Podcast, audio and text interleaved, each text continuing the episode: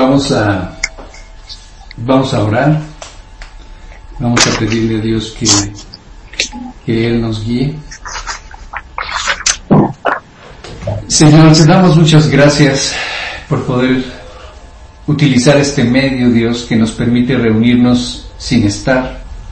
Gracias porque pues tú le has dado al hombre la oportunidad, nos has dado la oportunidad del conocimiento y de ir descubriendo, Señor, todo aquello que tú creaste de una manera tan extraordinaria para usarlo para bien.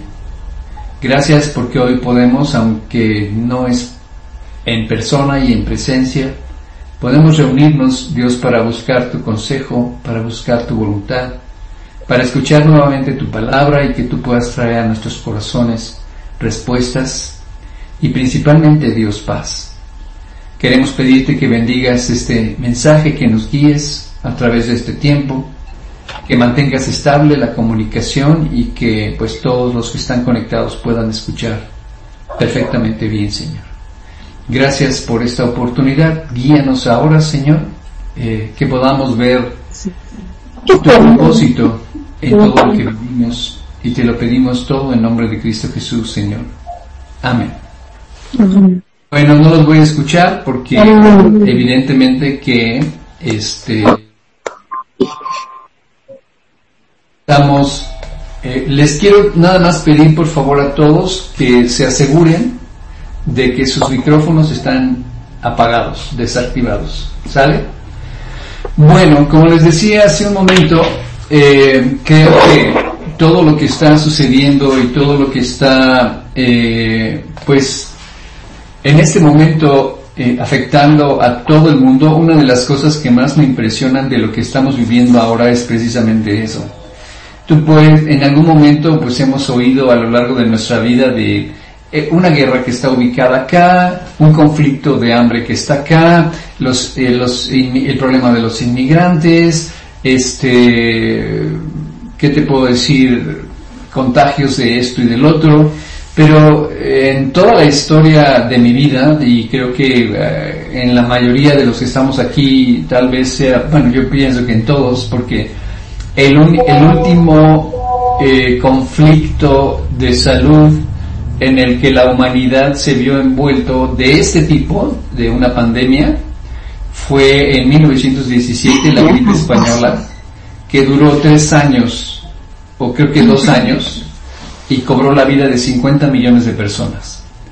Desde entonces, eh, la humanidad no se ha enfrentado a algo como lo que hoy estamos viviendo, que es difícil, pero eh, a lo largo del estudio vamos a ir entendiendo y voy a tratar de comunicar con ustedes lo que, lo que finalmente creo que, que es el, el plan de Dios, que es lo más importante. Como, como creyentes, nosotros necesitamos tener, eh, estar en la realidad eh, de lo que Dios ha planeado para nosotros, que eso es lo más, lo más importante.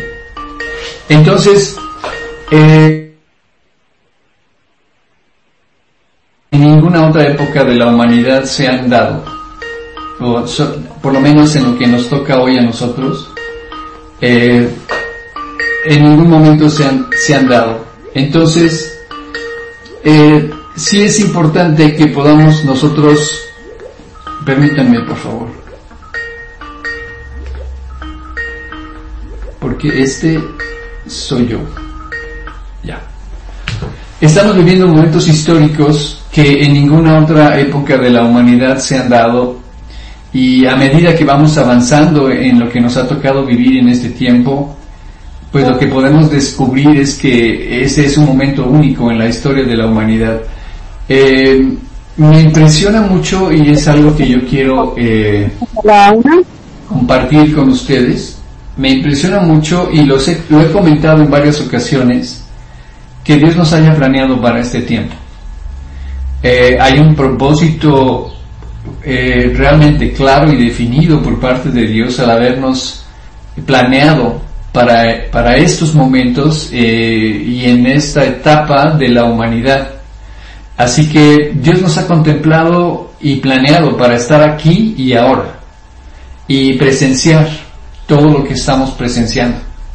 Pero principalmente para poder participar de lo que hoy sucede en el planeta, que bueno, voy a empezar a entrar en el tema, no sucede sin la voluntad de Dios. Así que tal vez te preguntes lo que está sucediendo hoy en el planeta, ¿es el plan de Dios? Pues mira, la respuesta es sí y no. Podemos ir entendiendo cada circunstancia solamente de una manera y podemos tener claridad sobre cualquier situación que podamos vivir solamente cuando nos ubicamos y decidimos eh, colocarnos desde la perspectiva de Dios, es decir, dicho coloquialmente, ver a través de sus ojos. Así que cuando vemos a través de los ojos de Dios, cuando vemos a través de la mente de Dios, porque esto se puede hacer, porque eh, Dios refleja su mente y su corazón y su visión del universo entero en, la Biblia. Entonces, eh, es cuando podemos ir teniendo claridad y es cuando nuestro corazón descansa y nuestra alma realmente se estabiliza en, en, los principios y en las verdades de la palabra de Dios. Así que la mente y la voluntad de Dios están expresadas de una manera clara y de una manera definida en su palabra. Y es allí, en su palabra, donde necesitamos buscar, y donde necesitamos encontrar respuestas, no solamente a lo que hoy nos sorprende. Así que si bien, y aquí voy a empezar a entrar en el tema, si bien a través de la historia de la humanidad y a través de la relación que Dios tiene con el hombre, Dios ha usado circunstancias determinadas para hacer reaccionar al hombre y colocarlo en situaciones que lo lleven a considerar su camino. El momento actual no es distinto. Finalmente, eh, podemos ir dándonos cuenta que este, de este asunto, de este asunto del coronavirus, no hay alguien un ser humano en todo el mundo que esté a salvo. Y eso me impresiona, me impacta muchísimo, porque no había habido otra circunstancia de, con estas características hasta, hasta ahora. Y bueno, a lo largo de lo que vamos a ir compartiendo, eh, como les decía, Dios ha ido eh, usando dificultades y problemas, carencias y temores para conducir al hombre a pensar. Eh, increíble, ¿verdad? Para conducir al hombre a pensar y para ponerlo a considerar su vida en este planeta. Hoy no es diferente. Estamos ante una situación difícil, complicada que involucra la salud mundial, una salud física que pone en riesgo la vida. Y como les decía hace un momento, para poder ir entendiendo cuál es la visión de Dios en todo este tema, el conocer, cuando Jesús habló del divorcio, no sé si esto ya lo hemos comentado en otras ocasiones, y con una frase se los voy a recordar, más al principio no fue así. Tenemos que irnos siempre al principio para poder entender eh, las condiciones en las que un Dios amoroso, perfecto, bueno, santo, manifestó su amor hacia un ser que creó con un proyecto maravilloso y definido, manifestándole su amor, pero sobre todo cuidando el desarrollo de su vida y de su relación con Dios, que era lo que realmente hacía precioso el paraíso. En ese paraíso eh, no había enfermedades, ni violencia, ni muerte, ni temor, ni miedo, ni vergüenza.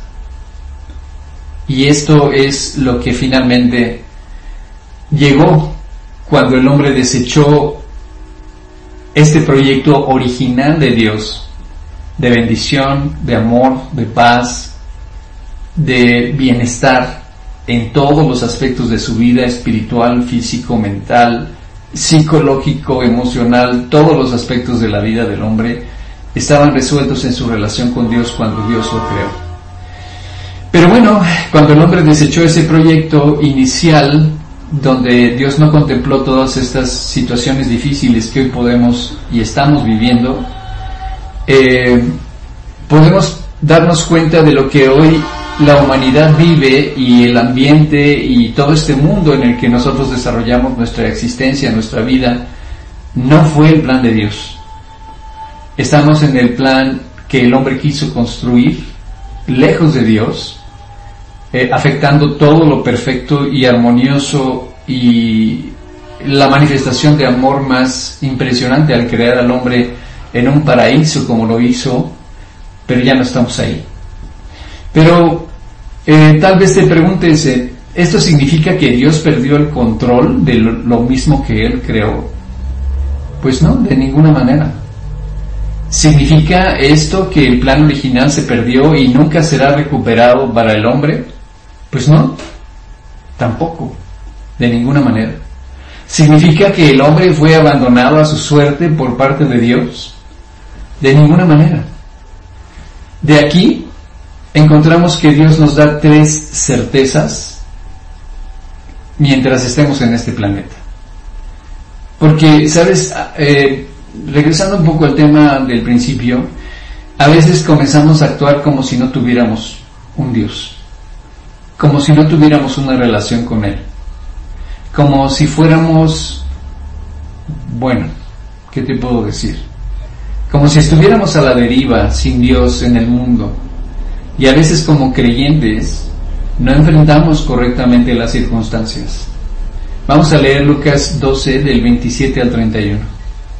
Enrique, por favor.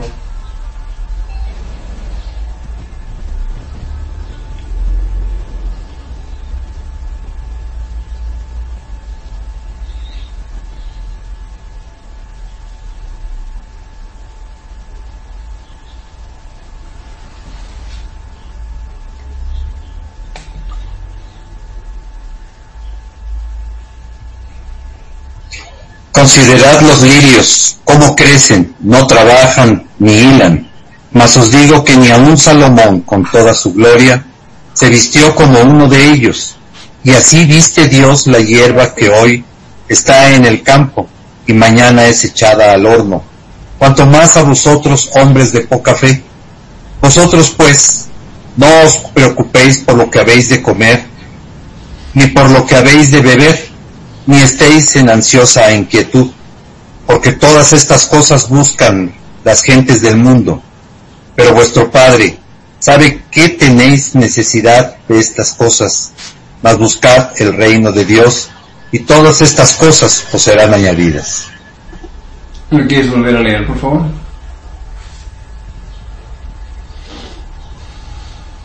Adelante, Enrique. Considerad los lirios, cómo crecen, no trabajan ni hilan.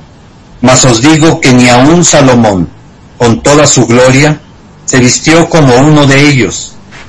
Y si así viste Dios la hierba que hoy está en el campo y mañana es echada al horno, cuanto más a vosotros hombres de poca fe, vosotros pues no os preocupéis por lo que habéis de comer, ni por lo que habéis de beber, ni estéis en ansiosa inquietud porque todas estas cosas buscan las gentes del mundo, pero vuestro Padre sabe que tenéis necesidad de estas cosas, mas buscad el reino de Dios y todas estas cosas os serán añadidas. Aquí hay algo muy, muy importante de nuestra relación con Dios. El Señor Jesús está eh, apelando a una lógica que nosotros vamos descubriendo desde que le entregamos nuestra vida a Cristo. Eh, y esa lógica es, oye, si tú tienes que enviar por ti, si tú le entregaste tu vida a Dios, si le pusiste tu vida entera tomaste la decisión de volver a nacer y decidir seguirlo, no puedes reaccionar como alguien que no conoce a Dios. No puedes pensar igual que alguien que no conoce a Dios. Y aquí es donde realmente radica la diferencia de lo que vamos a ir viendo a lo largo del estudio. Jesús les hace un llamado a los discípulos, a los creyentes, y les dice, ustedes no pueden pensar y actuar y reaccionar como si Dios no existiera, como si Dios no fuera su papá, como si Dios no tuviera eh, su vida en sus manos. Y de aquí podemos nosotros eh, sacar conclusiones. ¿Qué diferencia hay entre la reacción que tiene una persona que no conoce a Dios, que no conoce a Cristo, y la persona que ya lo conoce? Y en base a eso es que nosotros podemos tener tres certezas en relación a lo que Dios está buscando en nuestra relación con Él y en el contexto de todo lo que está pasando ahora en el mundo. La primera certeza que encontramos en Dios es que, por favor, grábatelo muy bien en tu mente, en tu corazón, y si quieres escríbelo en las paredes, eh, ponlo en la cocina, en el buró, lo que te voy a decir. La primera certeza que encontramos en la Biblia es que Él sigue teniendo el control absoluto de todo lo que sucede en su creación. Hasta lo último hasta lo último del universo. Él tiene el control. Tal vez nosotros veamos todo esto y volteemos a las noticias, que ese es otro tema que voy a tocar más adelante, y nos veamos, no sé, abrumados, porque eso es realmente el punto importante de, de toda esta avalancha y toda esta tormenta de información y de videos y de comentarios y de, en fin, chats y lo que todos hemos estado viviendo ahora. Pero la primera certeza que podemos encontrar en Dios es que Él sigue teniendo el control de todo lo que sucede en la creación. Él sigue teniendo el control de todo lo que está pasando en el mundo. Y tiene tan exacto y tan perfecto ese control como Él lo es, que hasta el último cabello de tu cabeza están contados. Y aquí es donde Dios nos dice que Él tiene el control absoluto y el conocimiento perfecto de cada situación y de cada circunstancia en nuestras vidas. Vamos a leer Lucas 12, 27 al 31, por favor. Cuando lo tengas, Enrique. Ya lo leímos. Nuevamente este, es lo mismo que habíamos leído hace un momento. Ah, de Lucas 12, ah, perdóname, Mateo 10 del 29 al 31. Mateo 10.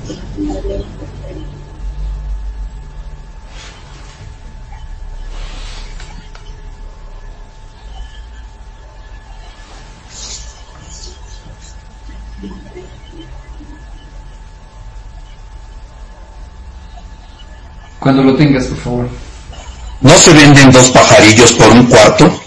Con todo, ni uno de ellos cae a tierra sin vuestro Padre, pues aún vuestros cabellos están todos contados.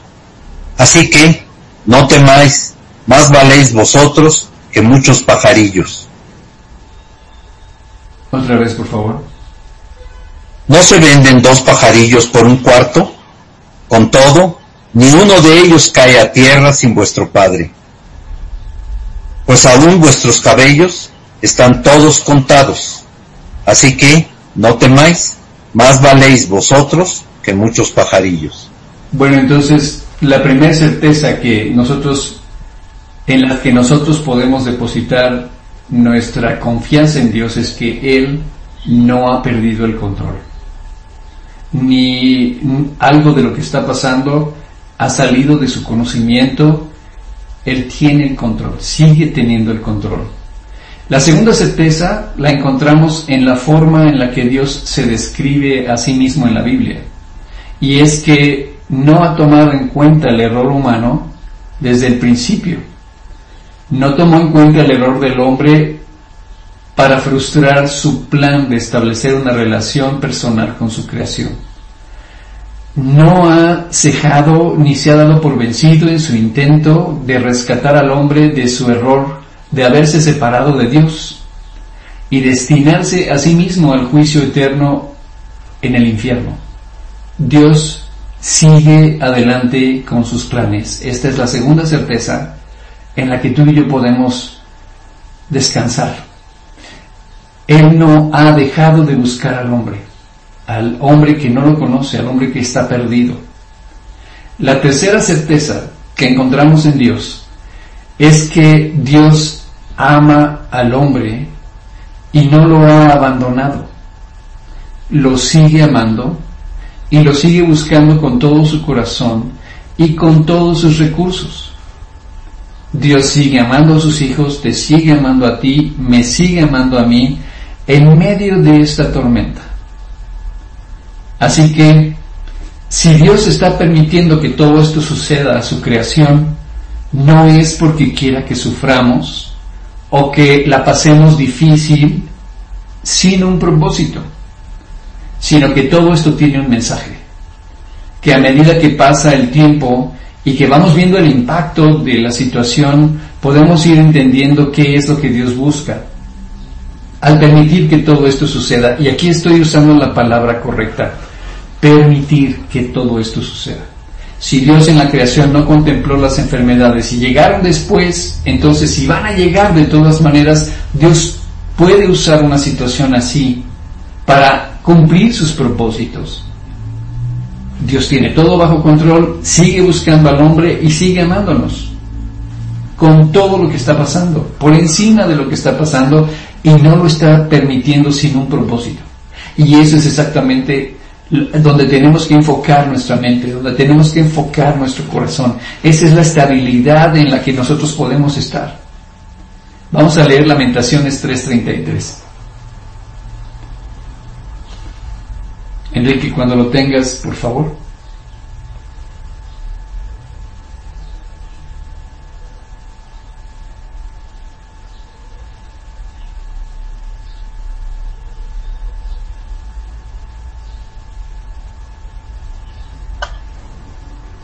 Porque no aflige ni entristece voluntariamente a los hijos de los hombres. Otra vez, por favor.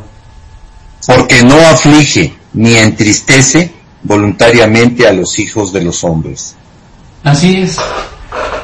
Finalmente hay un propósito y creo que uh, al final del día no importa dónde se diga que surgió todo esto, no importan las noticias verdaderas o falsas, no importa el morbo de las teorías de la conspiración que nos encanta andar escarbando, si es de una manera o de otra, eso no cambia la realidad. Si fue un virus que escapó de un laboratorio de armas biológicas, si es una teoría de la conspiración o si este virus decidió cambiarse de casa de un animal a un humano e instalarse ahí, eso no cambia la realidad que estamos viviendo. Y ahí es donde yo quiero empezar a, concentrarnos en algo que es muy importante, la información. Bueno, pero no me voy a desviar, ahorita lo vamos a ver más adelante. ¿Qué podemos observar de en todo esto que está pasando? Bueno, verdaderamente importante. Un valor esencial y un valor que el hombre olvida, que es la vida. Tú dirás, oye, bueno, el hombre se olvida de su vida. No, se olvida de buscar el propósito de su vida. Nos está mostrando Dios la fragilidad de todo aquello que damos por hecho y que no nos detenemos a pensar porque lo tenemos todos los días. Dios le está mostrando al hombre que aquello en lo que invierte su vida y aquello por lo que vive es tan temporal y transitorio que no tiene valor al momento de poner en riesgo la vida. Y nos está recordando a todos los seres humanos y a todos los hombres de este planeta que todo puede acabar en cualquier momento. Y aquello en lo que invirtamos nuestra vida se quedará aquí. Por lo pronto eso es lo que podemos ir observando de lo que Dios está permitiendo o buscando a través de permitir todo esto. También está mostrándole al hombre que aquello en lo que confía en realidad no da seguridad. También con esta circunstancia está tocando su bolsillo, está tocando su chequera, está tocando su cuenta de banco, está tocando su cartera.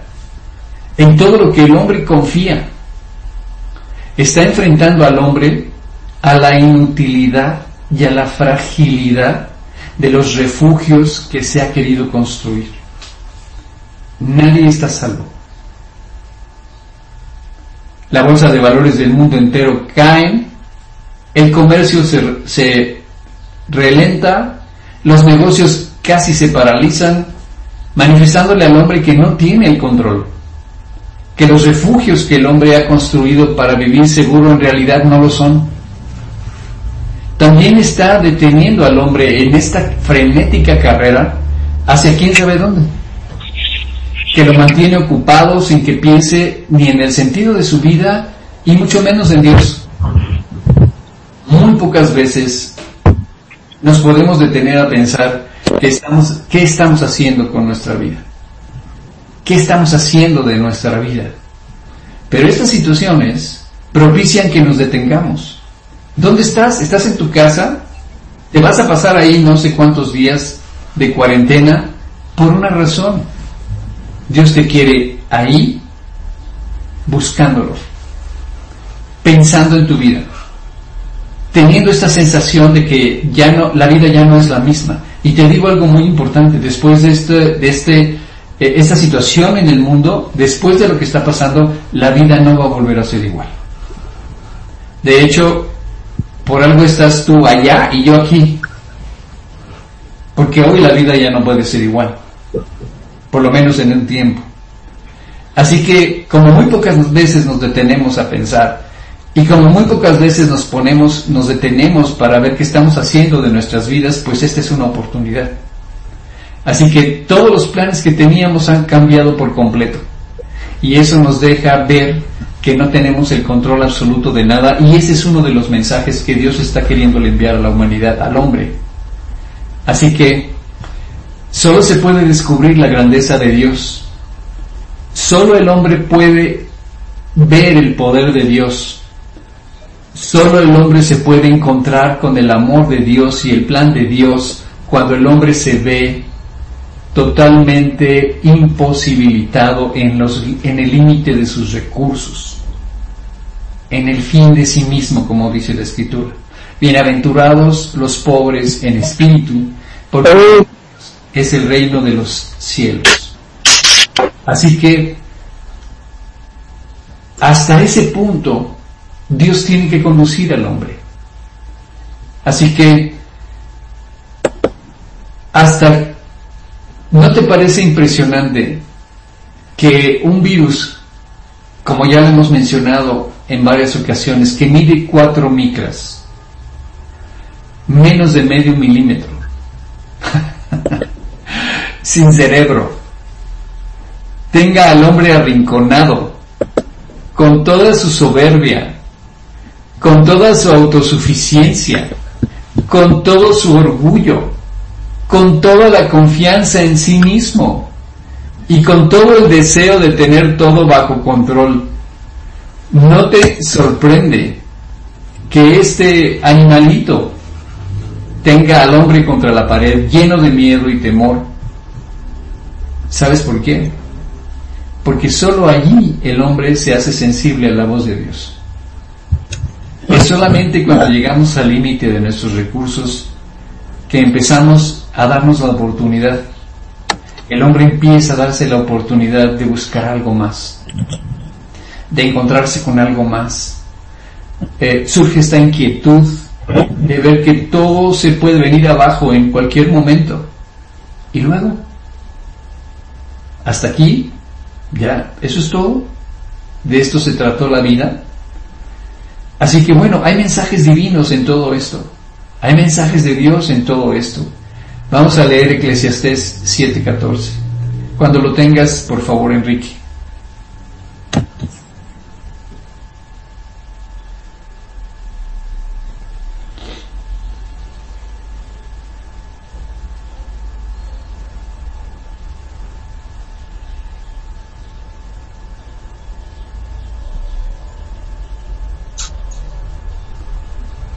En el día del bien, goza del bien, y en el día de la adversidad considera.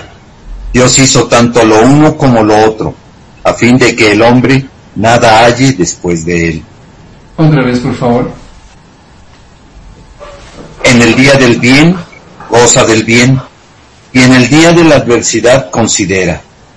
Dios hizo tanto lo uno como lo otro, a fin de que el hombre nada halle después de él. Así es. Así que en el día de la adversidad hay una invitación a ponernos a pensar. Y la invitación es a que pienses que atrás de todo esto hay un propósito divino. Sin duda que hay dos mensajes que Dios está enviando a la humanidad. El primer mensaje que está enviando es a esa parte de la humanidad que no lo conoce, a esa parte de la humanidad que ha querido ignorarlo, a esa parte de la humanidad que vive lejos de Dios, o desconoce o niega por completo su existencia. Al hombre que está lejos de Dios, al hombre que está perdido en la oscuridad. Y ese mensaje es el siguiente. Si hoy todos tus recursos son inútiles, si esta vida puede terminar en cualquier momento, porque nadie está salvo, debe existir algo más, o alguien más de quien depende todo. Dios mueve los tiempos y las circunstancias para que el hombre tome la decisión de buscarlo con todo su corazón, porque es hasta entonces que el hombre lo encontrará. Vamos a leer Hechos 17, 26 y 27. Cuando lo tengas, Enrique, por favor.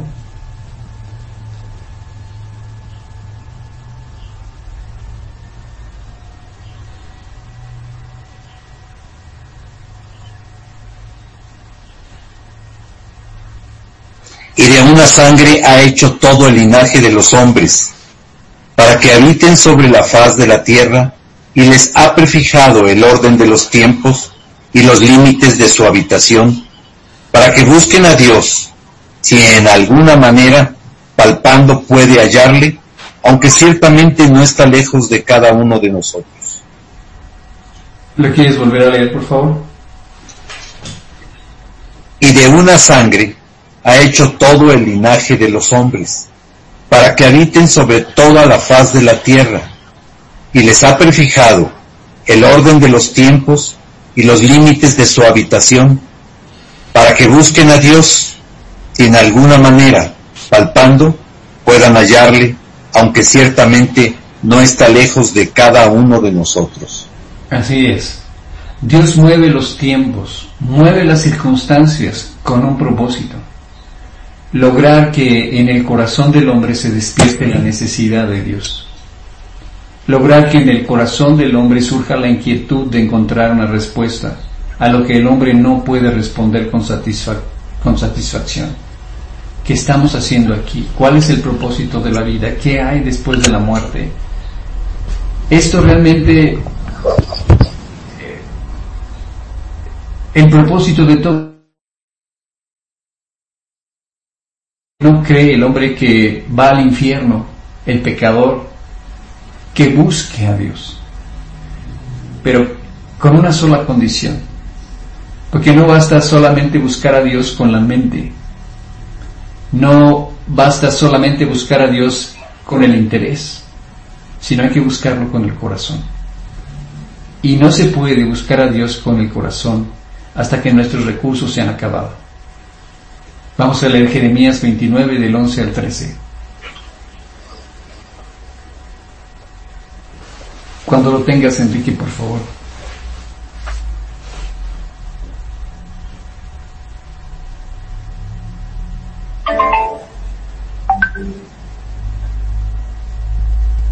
Sé los pensamientos que tengo acerca de vosotros, dice Jehová, pensamientos de paz y no de mal, para daros el fin que esperáis. Entonces me invocaréis y vendréis y oraréis a mí y yo os oiré y me buscaréis y me hallaréis porque me buscaréis de todo vuestro corazón. y seré hallado por vosotros, dice Jehová, y haré volver vuestra cautividad y los reuniré en todas las naciones. Hasta el 13. Hasta el 13, por favor, otra vez, 29 del 11 al 13.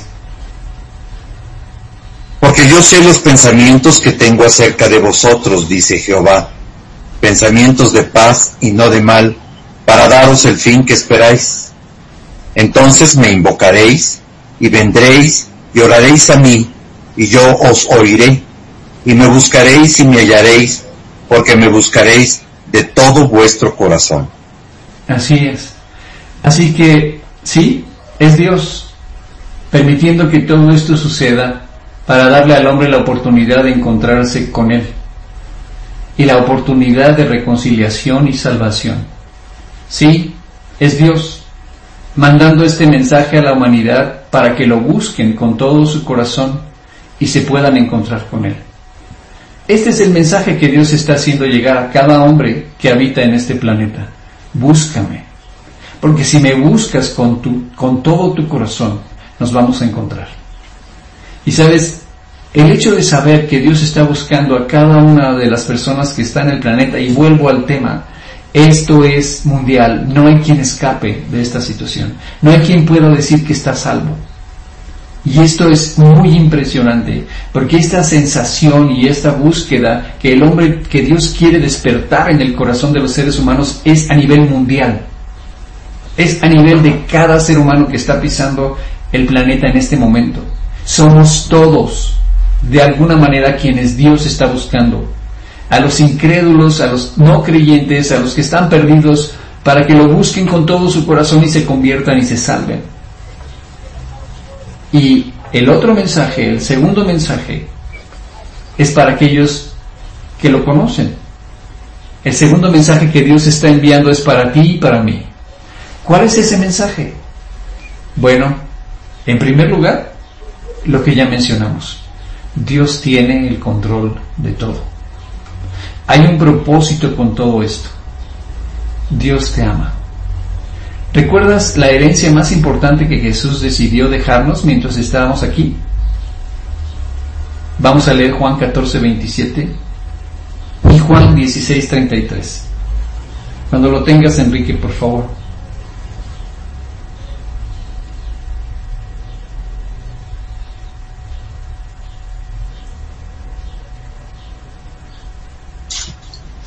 La paz os dejo, mi paz os doy yo no la doy, yo no os la doy como el mundo la da.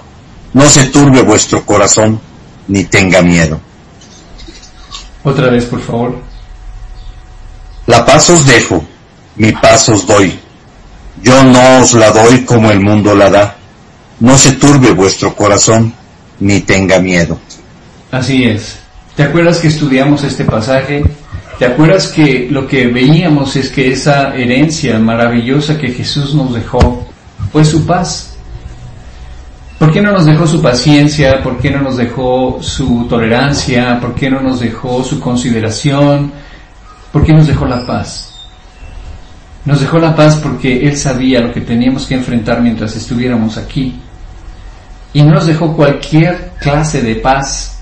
No nos dejó la paz que nosotros podemos entender cuando no tenemos problemas. No, esa paz no es de este planeta. Nos dejó la paz que sobrepasa los problemas. Nos dejó la paz que está fundada en lo que Él mismo experimentó mientras estuvo aquí. Fue de su relación con Dios. Perdón fue de su relación con Dios que él obtuvo siempre esta seguridad. Fue de la certeza de estar haciendo siempre su voluntad que él se mantuvo en paz. Fue la certeza de su relación con Dios y de la confianza que Jesús tuvo del amor del Padre que él, el resultado de, de su relación con Dios, de estar en su voluntad y de la seguridad del amor de Dios hacia él, el resultado fue su paz. No es la paz del mundo, no es eh, la paz de la tranquilidad de las circunstancias, no es la paz de tener todo bajo control, porque eso no existe y lo estamos viviendo, es la de Él.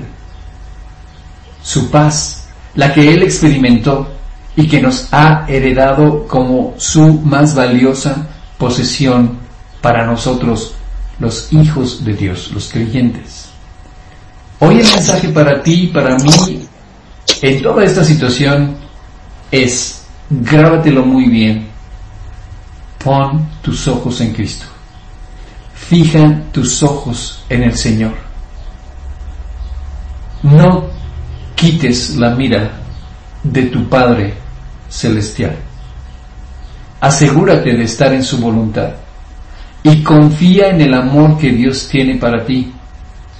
Esta es la oportunidad para pasar más tiempo con Él, leyendo, memorizando, estudiando su palabra, ahora más que nunca. Así que no se turbe vuestro corazón. Así comienza el capítulo 14 y así termina. Que tu corazón no se que no haya eh, miedo con respecto a toda esta circunstancia. Ahora te voy a decir algo muy importante. No tientes a Dios.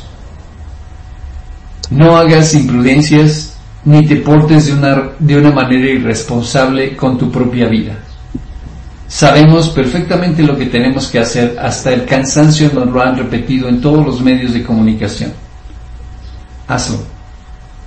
No cometas imprudencias e irresponsabilidades, porque eso sería tentar a Dios. Sabemos lo que tenemos que hacer para preservar nuestras vidas. Así que que no se inquiete tu corazón ni tengas miedo.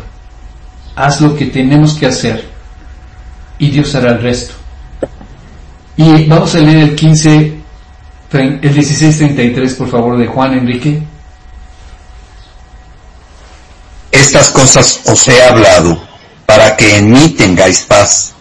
En el mundo tendréis aflicción, pero confiad, yo he vencido al mundo. ¿Lo quieres volver a leer, por favor? Estas cosas os he hablado para que en mí tengáis paz.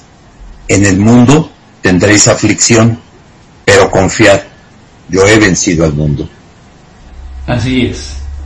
Así que si esta es tu mayor herencia, si la paz que Jesús imparte al corazón cuando confiamos en Él, cuando permanecemos en Él, que esa es la clave, si esta es tu mayor herencia, entonces cuídala. Cuídala porque van a venir a querer saquearte. Van a venir a querer despojarte de lo más valioso que tienes y que Jesús te ha dejado para enfrentar las dificultades de este mundo, su paz. Su paz generada por su propia relación contigo, por tu propia relación con Dios, por la certeza de estar en su voluntad, por la certeza de saberte amado y aceptado y guardado por el amor y el cuidado del Padre Celestial, de tu papá. Van a venir a querer robarte tu mayor posesión, van a querer venir a afectar tu relación con Dios. Vamos a Colosenses 2.8.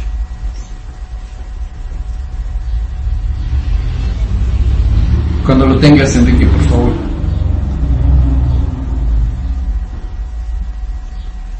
Mirad que nadie os engañe por medio de filosofías y huecas sutilezas, según las tradiciones de los hombres, conforme a los rudimentos del mundo, y no según Cristo, porque en él... Ah, está el ocho nada más. Otra vez, por favor.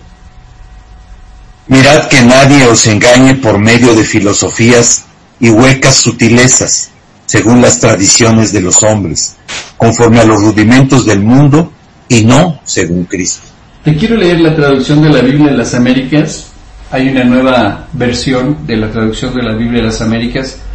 Y quiero que notes eh, algo muy importante. Dice, miren que nadie los haga cautivos por medio de su filosofía y vanas sutilezas, según la tradición de los hombres, conforme a los principios elementales del mundo y no según Cristo. ¿Esto qué quiere decir? Que va a haber eh, comentarios, situaciones, información, circunstancias que van a querer venir a robarte la paz con la que Dios ha planeado que vivamos en este planeta. Acuérdate, el mensaje de Jesús es los que no tienen a Dios van a vivir así, llenos de miedo, de ansiedad, de preocupaciones, de tensiones, de estrés, va, va, va, va, va, va. Pero ustedes no. Ustedes no. Tú no. Yo no. Tenemos un Dios que tiene cuidado de cada uno de nosotros. Que no vengan a saquearte el tesoro más grande que Dios te ha dejado, su relación con Él, que produce la paz de Jesús en tu corazón y en tu vida. Así que aquí es donde tenemos que entender que el diablo va a propiciar que tú y yo perdamos la paz. Va a promover que perdamos la paz en estas circunstancias. Tratará de llenar tu mente y tu corazón de ideas y de situaciones que te produzcan temor y miedo, para que dejes de fijar tus ojos en Cristo. Ese es el punto, para que dejes de confiar en el amor de Dios como siempre lo ha hecho, como siempre se ha eh, eh, esforzado en que el creyente dude del amor de Dios. Y bueno, ante todo esto, como hijos de Dios, como creyentes y como iglesia, ¿qué necesitamos hacer? Porque sí podemos hacer, claro que podemos hacer. ¿Y sabes qué es lo primero que tenemos que hacer? Tenemos que descubrir algo. Y lo tenemos que descubrir ahora como nunca antes. Lo que tenemos que hacer es descubrir el poder que Dios nos ha dejado a través de la oración. Sí, lo que necesitamos hacer más que nunca es pedirle a Dios que Él intervenga en toda esta situación para que nos guarde y nos use. Es la oración que intercede ante Dios la que ha usado para cambiar la historia de la humanidad. La que ha cambiado para, la que ha usado para mover las circunstancias. La que ha usado para revelar su voluntad, la oración. Para manifestarse a su pueblo, ha usado la oración. Debemos, necesitamos y es nuestra responsabilidad buscar a Dios en oración. Hay muchas, muchos testimonios en la Biblia de cosas extraordinarias y sobrenaturales de lo que ha sucedido en el mundo cuando un, un hombre ora. Ya no te digo la iglesia. Dice la Biblia en Santiago, dice Dios nos narra la historia de Elías. Y dice que Elías era un hombre sujeto a pasiones semejantes a las nuestras. Era tan humano como tú y como yo y que en su momento él oró para que la lluvia se detuviera durante tres años y se detuvo. Y luego oró para que lloviera y llovió. Josué, él cuando está eh, en una batalla, él ora y le pide a Dios que alargue un día para poder derrotar a sus enemigos. Y dice la escritura, Dios nos narra en la escritura que ese día el sol se detuvo. El tiempo suficiente y regresó de su órbita para alargar el día para que José pudiera, pudiera derrotar a sus enemigos. Daniel oró y ¿sabes cuál fue la respuesta? Lo visitó un ángel para traerle la revelación más extraordinaria de una profecía que la Biblia que Dios haya dejado escrito en la Biblia. Así que, ponte a pensar, si miramos las circunstancias, no hay algo que podamos hacer. Pero si volteamos al Creador, Él podrá cambiar el curso de la historia, cambiar el, el derrotero de nuestro futuro. La historia la escribimos los creyentes y en especial aquellos que oran. Esta es nuestra oportunidad para orar más que nunca, para suplicar. Dios nos dejó la oración como un medio de gracia para poder cambiar las cosas, las condiciones y las situaciones. Sin la oración es imposible que se detengan los planes del diablo. Solo por medio de la oración Dios va cumpliendo su voluntad y llevando a cabo su trabajo de salvar al mundo. Dios no ve el mundo como muchos pudieran verlo, como un lugar donde hay una batalla entre el bien y el mal. No, Dios no ve el mundo así. Dios ve el mundo como un lugar para salvar, como una oportunidad y un espacio y un tiempo para salvar. Tú y yo tenemos que aprender a vivir como hombres y mujeres de oración. Muchas cosas han ocurrido, muchas cosas están ocurriendo y muchas cosas van a ocurrir cuando nos acerquemos confiadamente al trono de la gracia, donde Dios gobierna el universo, para pedirle y alcanzar misericordia para el oportuno socorro. Dios puede cambiar el curso de las circunstancias si oramos. Vamos a leer primero de Juan 5, 14 y 15. Cuando lo tengas, Enrique, por favor.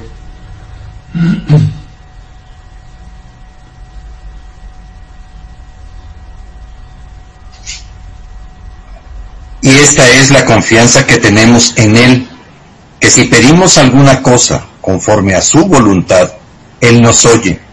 Y si sabemos que Él nos oye en cualquiera cosa que pidamos, sabemos que tenemos las peticiones que le hayamos hecho. Otra vez, por favor. Y esta es la confianza que tenemos en Él, que si pedimos alguna cosa conforme a su voluntad, Él nos oye. Y si sabemos que Él nos oye en cualquiera cosa que pidamos, sabemos que tenemos las peticiones que le hayamos hecho. El Salmo 145, 18, por favor. Cuando lo tengas.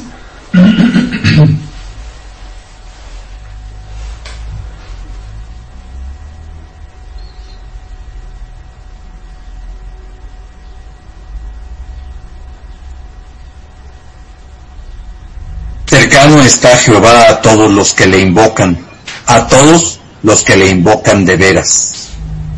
Otra vez, por favor. Cercano está Jehová a todos los que le invocan, a todos los que le invocan de veras. Y te quiero leer el Salmo 91 del 14 al 16. Fíjate cómo dice. Por cuanto en mí ha puesto su amor, está hablando del creyente, está hablando de la persona que ha vuelto a nacer y que ha decidido amar a Dios con todo su corazón. Por cuanto en mí ha puesto su amor, dice Dios, yo también lo libraré. Lo pondré en alto, por cuanto ha conocido mi nombre. Me invocará y yo le responderé. Con él estaré, yo en la angustia. Lo libraré y le glorificaré. Lo saciaré de larga vida y le mostraré mi salvación. Te lo quiero volver a leer. Por cuanto en mí ha puesto su amor, dice Dios, del creyente, yo también lo libraré. Le pondré en alto, por cuanto ha conocido mi nombre. Me invocará y yo le responderé. Lo libraré y le glorificaré. Lo saciaré de larga vida y le mostraré mi salvación me invocará y yo le responderé. Así que esa es la clave y eso es lo que tenemos que hacer, orar como nunca, reunirnos en oración, hacer reuniones de oración, hacer cadenas de oración. Y te voy a dar los temas por los que yo creo que tú y yo te necesitamos orar como creyentes. En primer lugar, para que Dios termine de mostrarnos cuáles son sus propósitos con toda esta situación. Las cosas van a seguir avanzando y vamos a ir viendo, así como hoy estamos metidos en nuestra casa como consecuencia de este tema, propiciando que pensemos y meditemos en nuestras vidas. Así va a ir surgiendo otras circunstancias a través de las cuales Dios va a ir revelándonos su propósito con permitir todo esto. Así que tenemos que orar para que Dios nos muestre cuáles son todos sus propósitos con esta situación. En el número dos, que Dios guarde nuestro corazón de movernos del lugar de seguridad y paz que Jesús alcanzó para ti y para mí y nos dejó como su más preciada herencia para enfrentar las dificultades y los retos de esta vida. Aquí yo quiero hacerte consciente de una cosa. Toda esta tormenta de información lo único que produce es ansiedad. Toda esta eh, eh, tormenta y toda esta avalancha de, ¿sabes a qué me refiero? Eh, videos, WhatsApps, este, Facebook, Instagram, todo lo que hay detrás de todo esto, noticias falsas, noticias verdaderas, todo esto lo único que va a producir en tu corazón es ansiedad. Si quieres y tienes la necesidad de tener información, busca fuentes confiables para que estés informado y que esta información, por difícil, dura, grave, peligrosa que parezca, no te robe la paz ni la confianza en Dios. Si quieres información certera y si quieres información realmente eh, veraz, vete a la página de la Organización Mundial de la Salud y ve cómo está la situación del mundo e infórmate a través de esa página. Y si quieres saber lo que está pasando en este país en relación con el coronavirus, ve la conferencia que todos los días a las 7 de la noche se da en relación con el avance de este tema en México. Y yo te sugiero que no veas nada más. Nada más. Así que hay que pedirle a Dios que guarde nuestro corazón de movernos del lugar de seguridad y de paz que Jesús alcanzó para ti. En tercer lugar, porque toda esta situación alcance los propósitos de salvación de Dios para que todos aquellos que están lejos de Él, todos aquellos que no lo conocen, lo conozcan. Orar para que el mundo entero lo busque y se encuentre con Dios, que el Evangelio de la salvación llegue a todos los hombres. En cuarto lugar, porque Dios despierte a su iglesia y produzca en cada corazón un avivamiento, un deseo de acercarnos a Él, y mantenernos viendo al que no se ve. Poner nuestros ojos en Él. En quinto lugar, porque Dios guarde nuestra salud y la de los que amamos. Porque no tentemos a Dios con imprudencias e irresponsabilidades. En sexto lugar, que Dios mantenga nuestra despensa y nuestro refrigerador llenos con lo suficiente y lo necesario. Y también de aquellos a quienes amamos. En séptimo lugar, porque Dios nos use, porque Dios te use a ti y me use a mí. No sé cómo. Estando aislados, estando encerrados en nuestras casas, no sé cómo Dios nos pueda usar. No podemos tener contacto con la gente, pero Dios no está limitado y de alguna manera lo podrá hacer. Orar para que abra puertas, Orar para que nos guíe a las almas necesitadas en quien Dios está despertando esa necesidad de buscarlo a través de toda esta circunstancia. Porque tú y yo tenemos la respuesta. Y tú y yo tenemos la clave para alcanzar lo que Dios está buscando en cada ser humano en este mundo.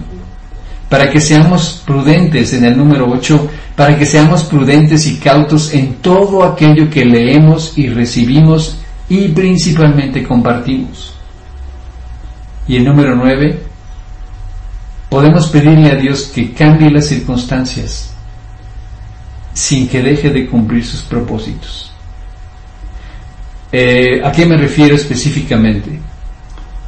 No sabemos cómo se va a desarrollar todo esto, pero hay algo que a mí me ha impactado ver en lo que está pasando en Estados Unidos ahora.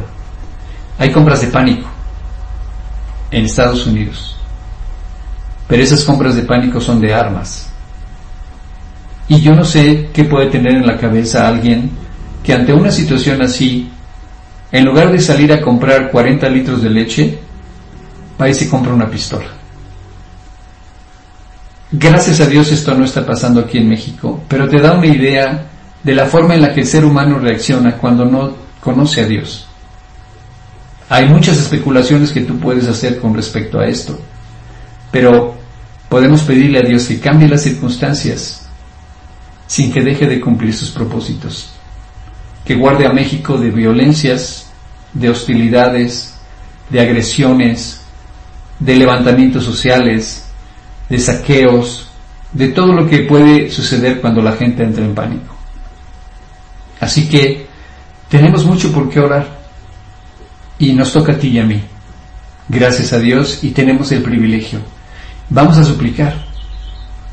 Vamos a encarnos y vamos a suplicarle a Dios por todo esto que hemos comentado.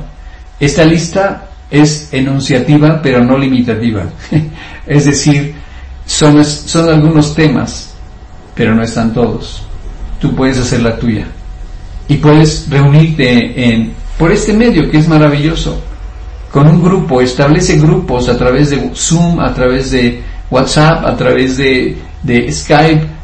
Haz tus grupos de oración. Vamos a organizar una cadena de oración para que Dios logre sus propósitos y nos guarde y alcance aquello para lo que Él está permitiendo todo esto. Así que, pues, hasta aquí es lo que yo les quería compartir, lo que yo tenía yo sentía que tenía una deuda con ustedes para poder aclarar, pues básicamente toda esta visión que nos pone en paz ante esta circunstancia. Entonces no les puedo eh, preguntar si tienen dudas porque nos volveríamos locos, pero espero que no, espero que no las tengan. Pero bueno, eh, pues vamos a dejar aquí el estudio, y vamos a, a dar gracias bueno, en realidad si, si alguien quiere preguntar algo lo puede hacer, nada más que tenemos que ir en orden. Quien quiera preguntar algo puede abrir su micrófono y preguntarlo con toda confianza. Si no, pues procederemos a dar gracias. Bueno, vamos a dar gracias. Señor, pues te agradecemos este tiempo tan especial que tú nos has dado, Dios, a través de este medio Gracias por darnos los recursos para seguir buscándote con todo nuestro corazón aún estando lejos. Danos esta gracia, Señor, de seguir reuniéndonos cada domingo como siempre lo hemos hecho, para seguir siendo edificados, para seguir siendo eh, alentados a través de tu palabra, Señor. Te queremos pedir, Señor, que nos guardes, que nos uses, que guardes a nuestra familia, que nos proveas de lo necesario, que pongas paz en nuestro corazón, esa paz que sobrepasa todo entendimiento, y danos la gracia para no permitir que nadie nos la robe. Que sea nuestra confianza en ti, la certeza de estar en tu voluntad y tu amor, Señor, las anclas de nuestro corazón y de nuestra alma. Gracias por este tiempo, Señor. Bendice nuestras vidas, guarda nuestras familias, a todos los que amamos, Señor. Y te pedimos todo esto también pidiéndote, Señor, que nos mantengas cerca de ti, leyendo, orando, meditando, memorizando. Tú nos has colocado en una situación, Señor, en la que tenemos mucho tiempo para hacer. Por todo esto que tú estás permitiendo. Y te agradecemos mucho este tiempo, Señor. Te lo pedimos todo en nombre de Cristo Jesús. Amén. Amén. Solamente quiero comentarles algo más, como eh, los, las reuniones de predicación presenciales son eh, las oportunidades y el momento en el que se reúnen las ofrendas para los misioneros y para los obreros de tiempo completo. Les subí ahí en, en el chat los datos de, de mi cuenta personal, tanto de la cuenta como de la clave interbancaria, como de la tarjeta de débito, para que por favor no dejen de, de, de eh, dar sus ofrendas a través del número de la tarjeta pueden hacerlo en cualquier medio que tenga convenio con Bancomer como farmacias del ahorro, como Oxos, como 7-Eleven y todas estas cadenas de eh, establecimientos y negocios que tienen convenios con Bancomer y lo pueden hacer de esa manera. Solamente les voy a pedir que me manden un WhatsApp cuando esa ofrenda vaya orientada hacia algo en específico pero por favor no dejen de hacerlo. Yo sé que es difícil ahorita eh, recordarlo. Sé que, bueno, ahorita se los estoy diciendo y los que tengan portal de banco y los que puedan manejar sus cuentas a través del celular no tienen problema. Los demás, eh, cuando salgan, cuando vayan a la calle, pueden eh, depositar en, en, cualquier, cualquiera de esos establecimientos. Así que, eh, no dejen de hacerlo, por favor, porque entonces la situación se volvería muy complicada también para los misioneros y para los obreros de tiempo completo. Ahí están los datos. Si necesita alguien más eh, los datos, se los puedo reenviar. Ténganlo presente, por favor, y se los voy a estar recordando un día sí y el otro también, para que me hagan favor de, de considerar ese tema ahora. Y bueno, pues me da mucho gusto saludarlos, a los que puedo ver, a Mitch, a Ángel, a Diana, a, Enrique, a Gloria, a Martita, y en Morelia. Martita, ¿cómo estás?